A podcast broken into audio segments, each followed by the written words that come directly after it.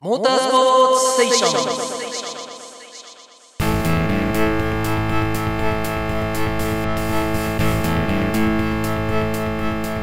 ン。レビュー・ザ・リオグランプリ。1999年ロードレース世界選手権シリーズも残り2戦となったシリーズ第15戦はブラジル第一の都市リオデジャネイロにあるネルソン・ピカサーキットを舞台に開催される。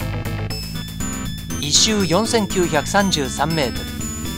1キロ余りのバックストレートと13のコーナーを持ち 500cc クラスのトップスピードは時速300キロを超えその終わりにある7コーナーが大きなパッシングポイントとなる。昨年は路面状況が悪く開催がキャンセルされたが今年は2年ぶりにグランプリサーカスがブラジルにやってきたリオグランプリとしては3回目だがブラジルで行われるグランプリは通算8回目の開催となる。シリーズも大詰めを迎え 500cc クラスと 250cc クラスはこの一戦でタイトルの行方が決まりそうだ。500cc クラスではシーズン6勝を挙げているホンダのアレックス・クリビーレがここで6ポイント。つまり10位以内に入ればランキング2位ホンダの岡田忠之が優勝を飾ろうともポイント上で追いつかず。最終戦を残してタイトルが決まる。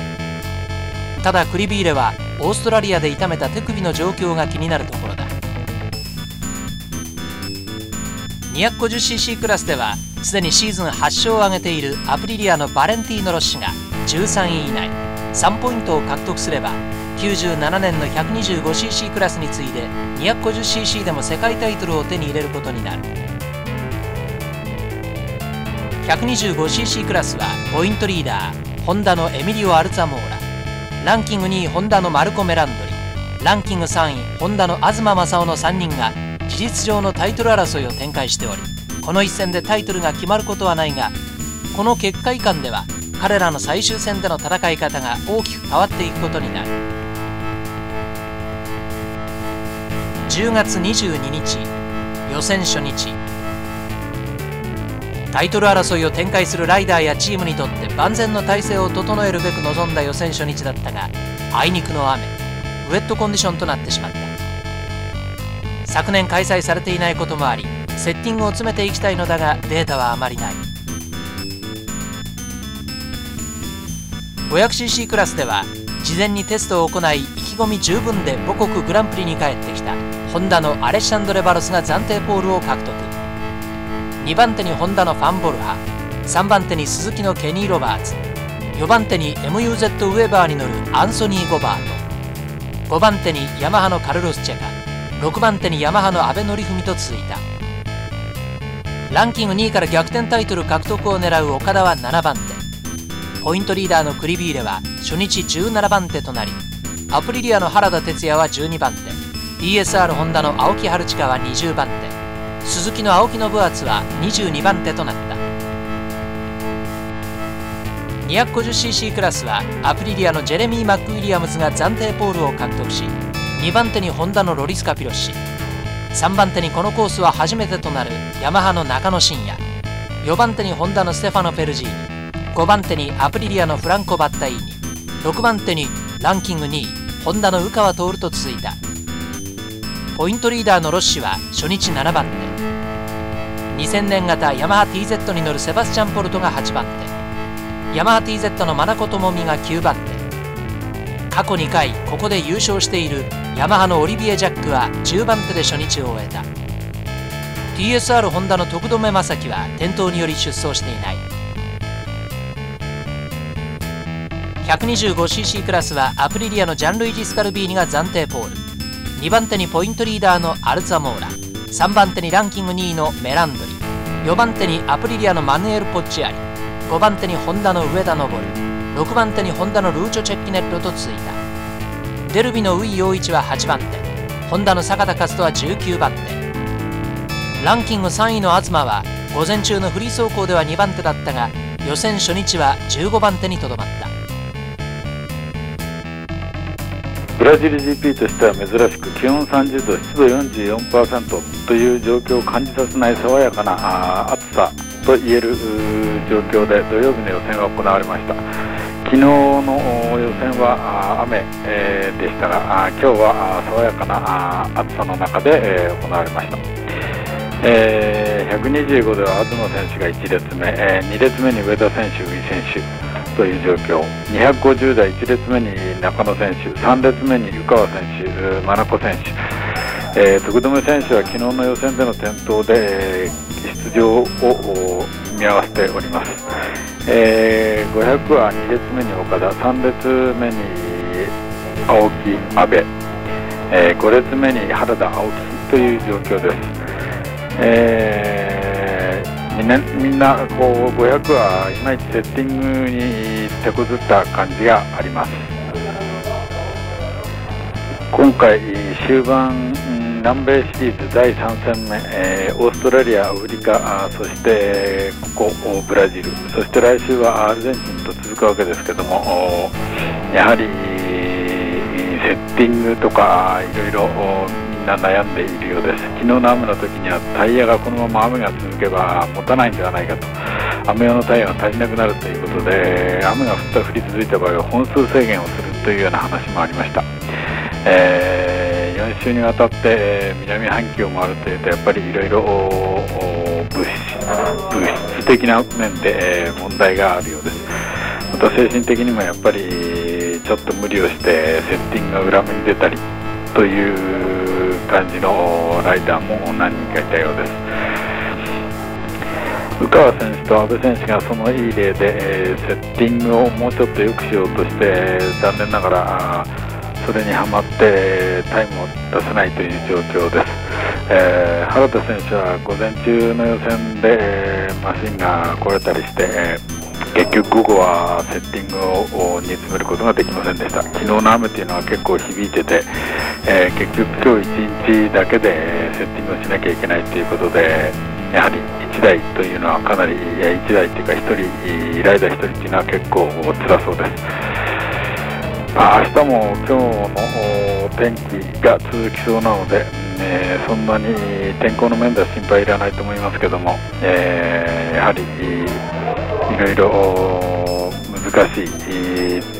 遠くヨーロッパから離れているだけにチームとしてはいろいろ難しい部分がありそうです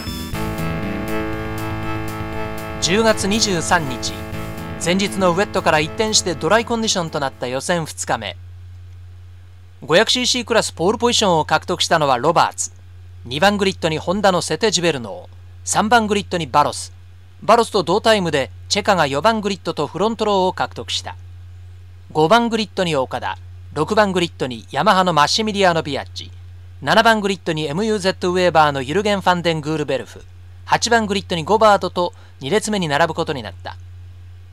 チャンピオンに王手をかけているクリビーレは17年ぶりにヨーロッパからそしてスペイン人としては初めて 500cc クラスでの世界チャンピオン獲得、そして手首の怪我という大きなプレッシャーの中、3列目11番グリッドとなった。250cc クラスは激しいポールポジション争いが展開され、ポールポジションは初日10番手からジャンプアップした、ここを得意としているジャックが獲得。これで、ジャックは3回連続リオグランプリでポールとなる。2番グリッドに優勝でタイトルを決めたいロッシ。3番グリッドに中野、4番グリッドにカピロシとフロントローに並ぶことになった。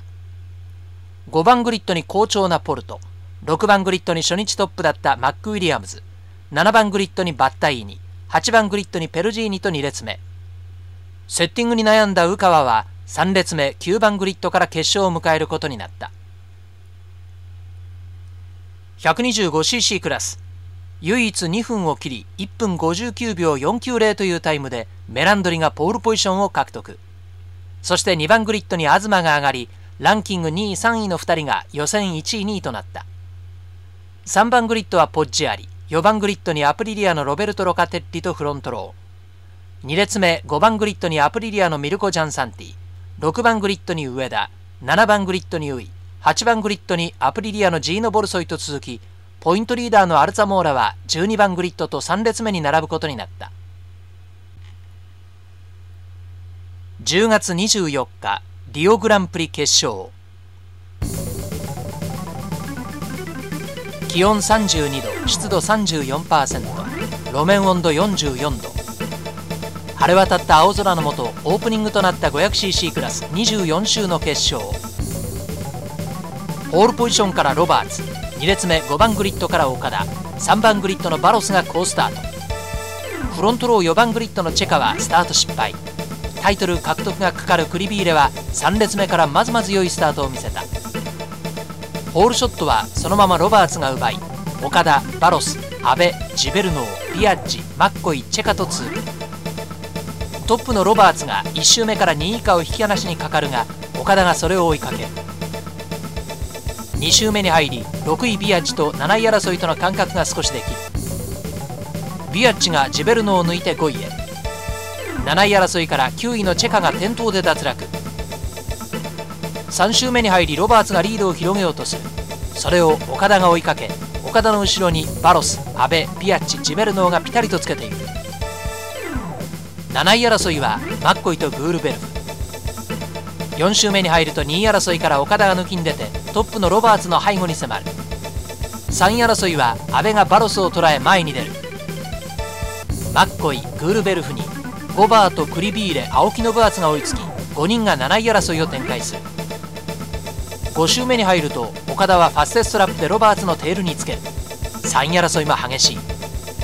そして7位争いを行っていたグールベルフがストップ。6周目に入ると岡田と3位争いの間隔は約2秒となるが3位争いから阿部が少し抜き出て岡田を追走する。激しい7位争いの中クリビーレはなかなか前に出ることができないでいる。トップ争いはロバーツと岡田。3位争いは阿部ビアッチバロスジベルノーの4人。そして7位争いは大きなスライドをコントロールするマッコイがクリビーレを抑えている。9周目に入ると3位争いから阿部ビアッチヤマハの2人がバロスジベルノーホンダの2人を少し引き離しトップ争いに迫っている。そしてようやくクリビーレがマッコイを抜いて7位へ浮上。しかし突き放すことはできずマッコイ青木信厚ゴバートがピタリとつけている。11周目に入ると4位のビアッチがファステストラップを更新して前を行く阿部とともにトップ争いに追いついた。長いバックストレートでその速さが際立つヤマハの2人。12周目の6コーナー入り口でゴバートがマッコイを抜いて8番手。トップ争いではバックストレートで岡田の前に出た阿部のリアと抜かれた岡田のフロントが接触し岡田はマシンが振られオーバーラン。転倒は免れたが大きく遅れてしまった岡田はクリビーレラの争いの後ろ10位あたりでコースに復帰するが逆転タイトル獲得の望みは絶たれたと言っていい。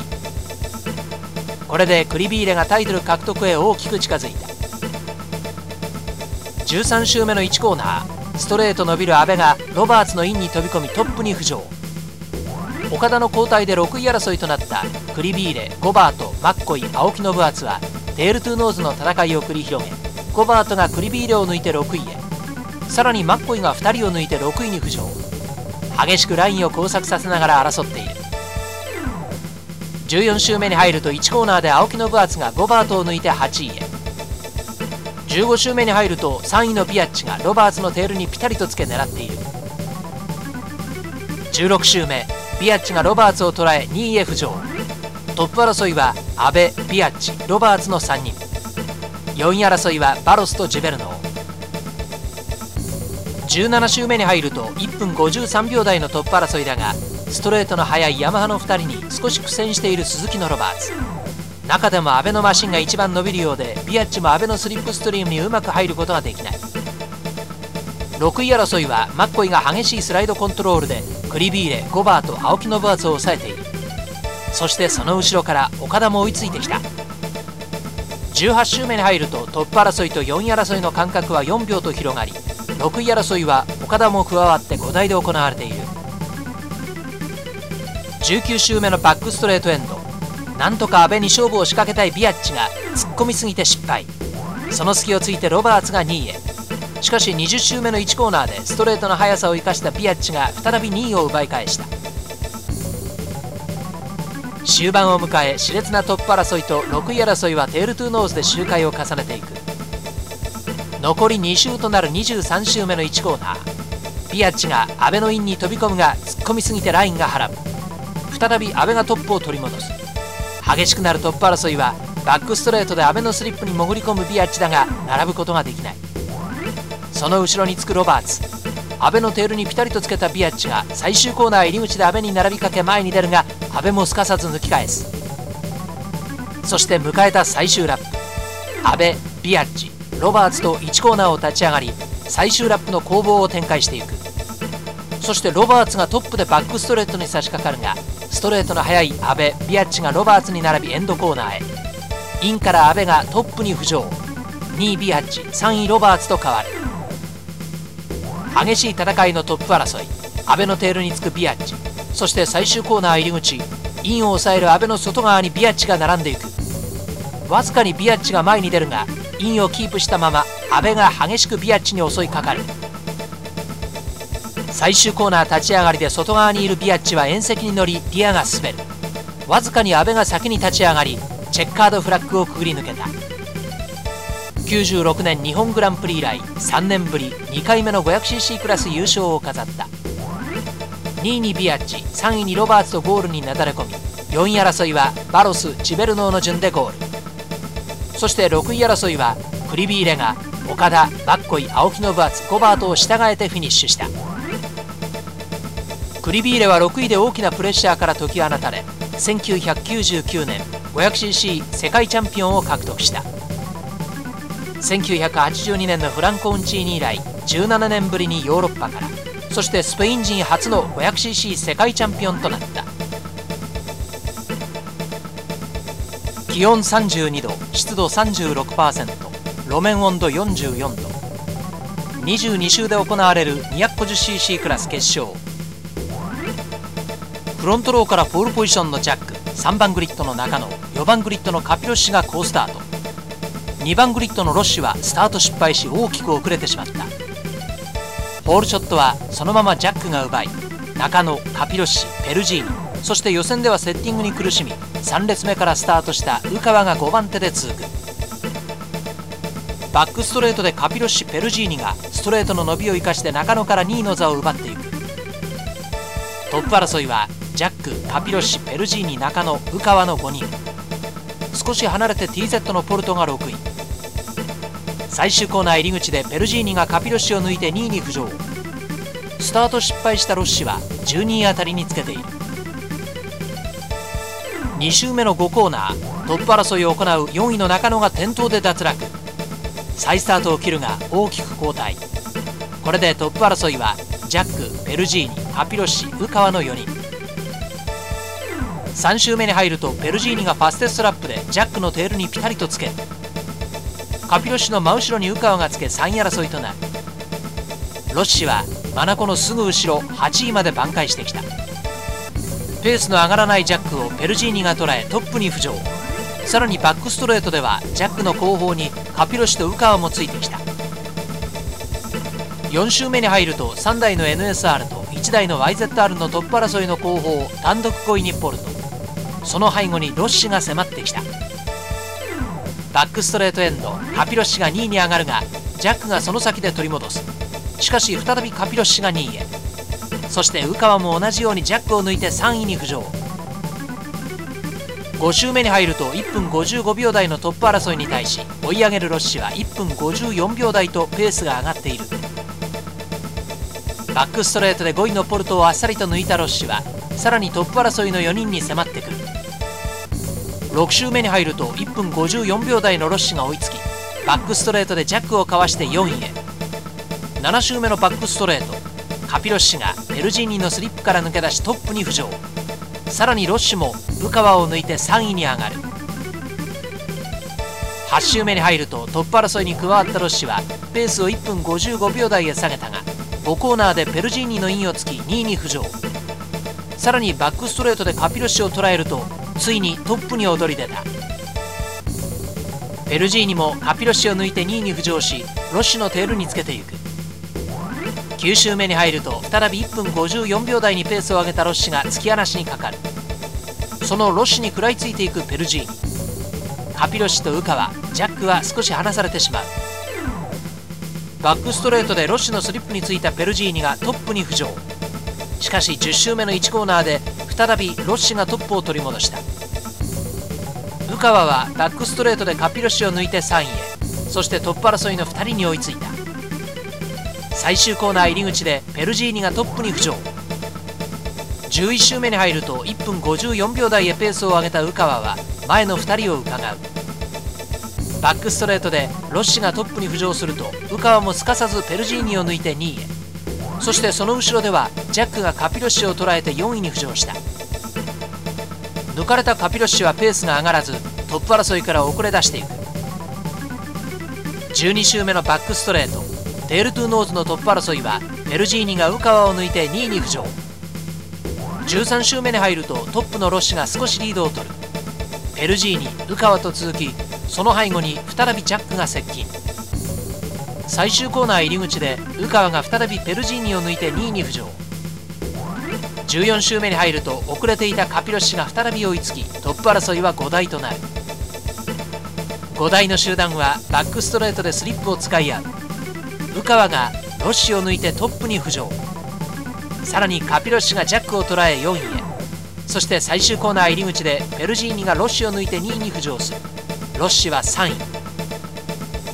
終盤を迎えますます激しさを増すトップ争い。16周目のバックストレートではペルジーニの外側に並ぶロシだが無理をせず引き下がる。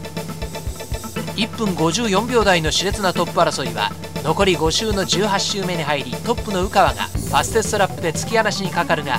ペルジーニロッシュもペースを上げピタリと追走する。そしてバックストレートで宇川に並びかけたペルジーニがトップに浮上。しかしその先の高速の切り返しで宇川がトップを取り戻す。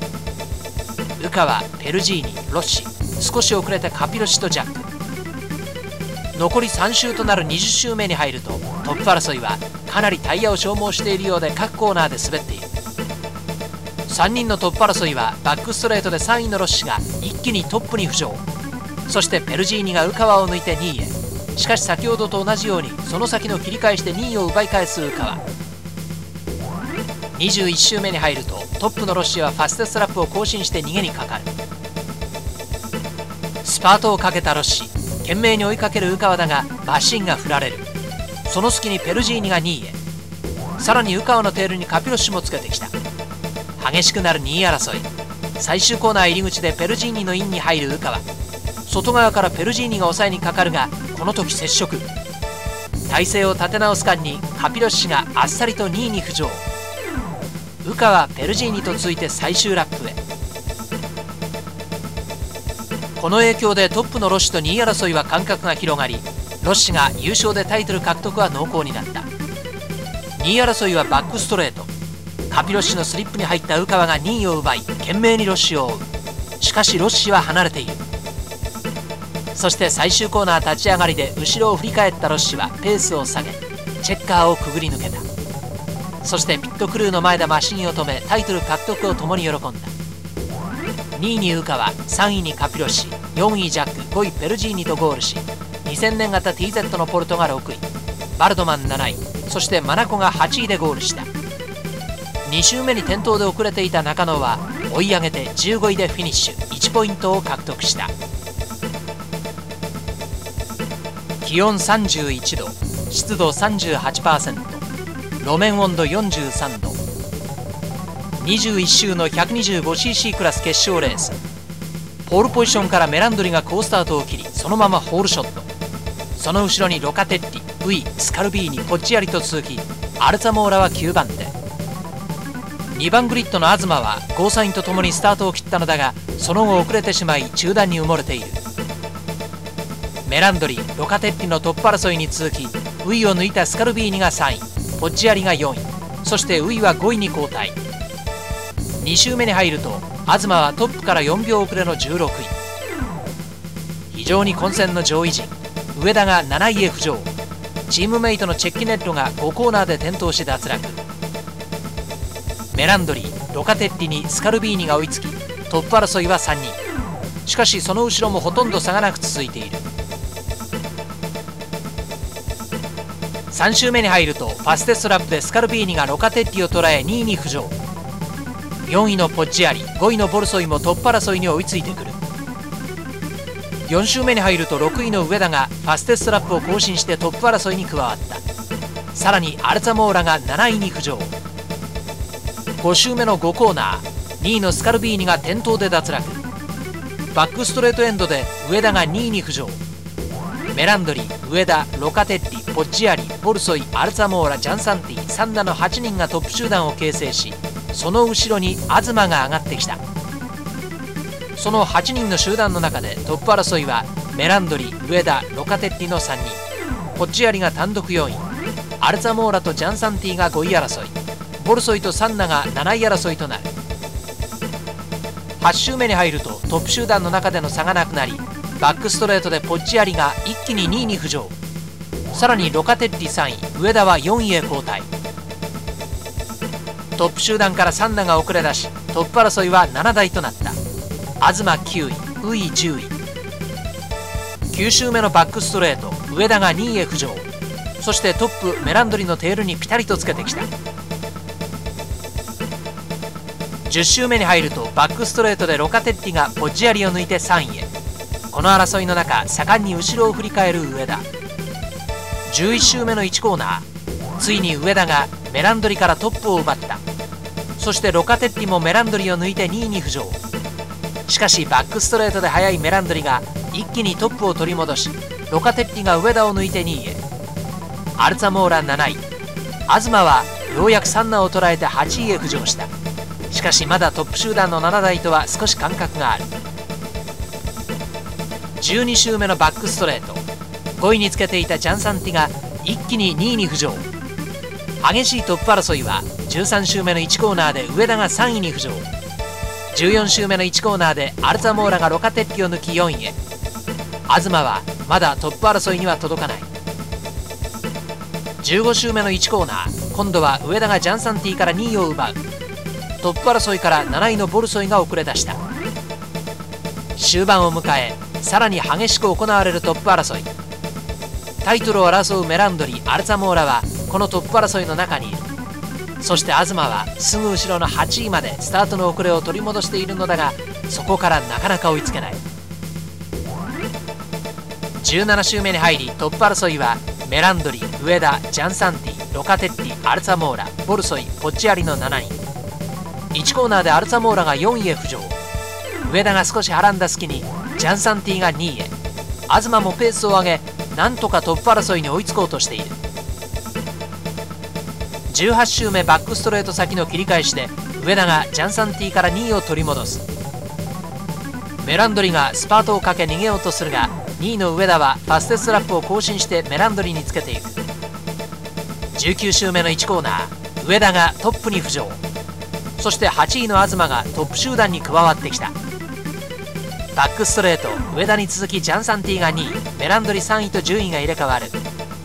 20周目の1コーナーメランドリが2位へそして東が7位に浮上した。バックストレート入り口でマシンが振られた上田。加速が鈍りメランドリがトップを奪う。アルツァモーラがジャンサンティを切り返して抜いて3位へ。そして迎えた最終ラップ。ここへ来てファステストラップを更新したメランドリ。それを追いかける上田。1コーナーはメランドリが抑える。アルザモーラを抜いたジャンサンティが3位。へバックストレートメランドリのスリップにつく上田。争いは2人に絞られた。アルザモーラ3位へ。8コーナー上田がメランドリを抜きトップへ。そしてその先でメランドリが上田のインに飛び込むが上田がアウトから抑えそして最終コーナー仕掛けようとするメランドリを抑え上田がトップで立ち上がる。チェッカードフラッグが振り下ろされ激しいトップ争いがくぐり抜けていく。昨年のマレーシアグランプリ以来実に1年半ぶりの優勝を上田が飾った。2位にメランドリ3位にアルサモーラと表彰台を獲得。4位にジャンサンティボルソイが5位。そして東が6位でフィニッシュ。この結果合計ポイントはアルザモーラが207点メランドリ201点。東190点となり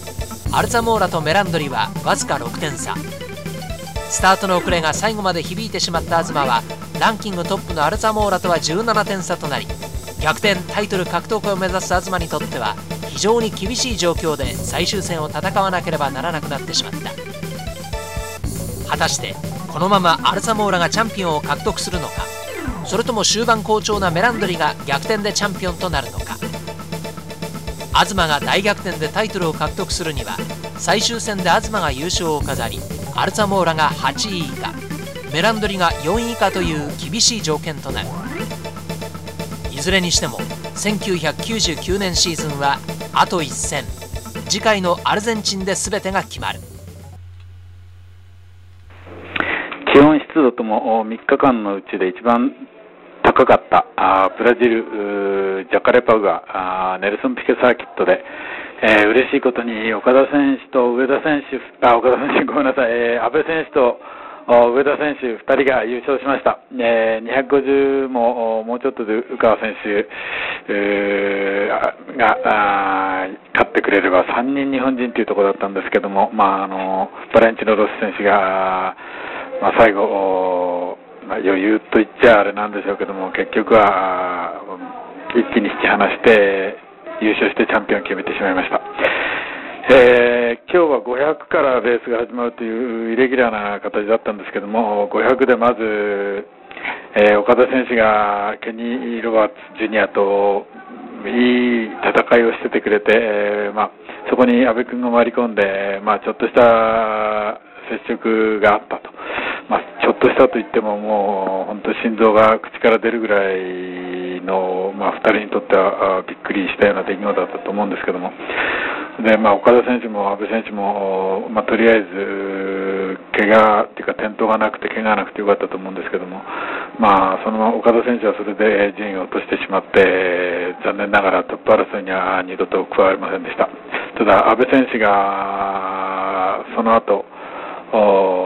ケニー・ロバツ・ジュニアを抜いて、えー、頭に出ると。でその後ビアッジと、まあ、あのヤマハ同士、町長発しの戦いをして、えー、最終的に阿部選手が勝ちました、まあ、あのクールダウンラップで帰ってくるときに、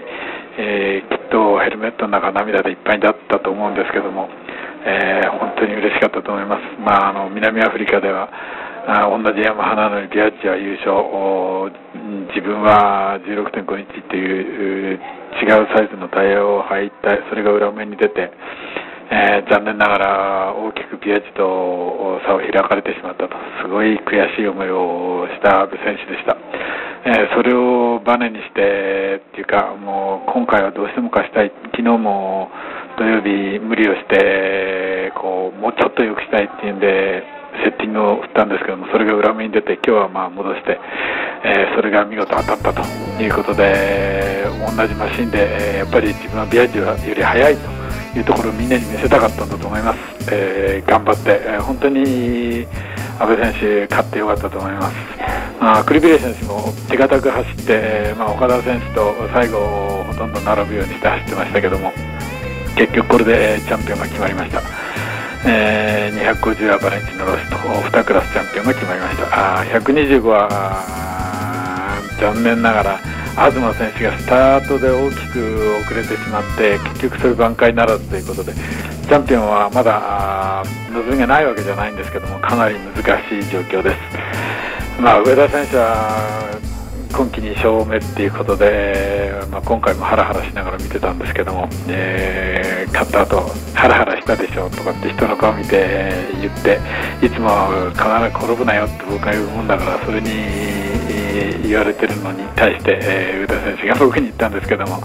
まあ、本当上田選手も勝ててよかった。これで来年にうまくつながると思います、まあ、今日は本当に良かったです、えーと来週はアルゼンチンです。またアルゼンチンから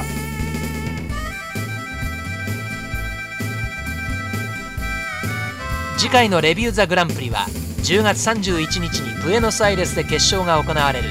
1999年ワールドグランプリ最終戦アルゼンチングランプリを振り返るレビュー・ザ・アルゼンチングランプリの予定です。どうぞお楽しみに。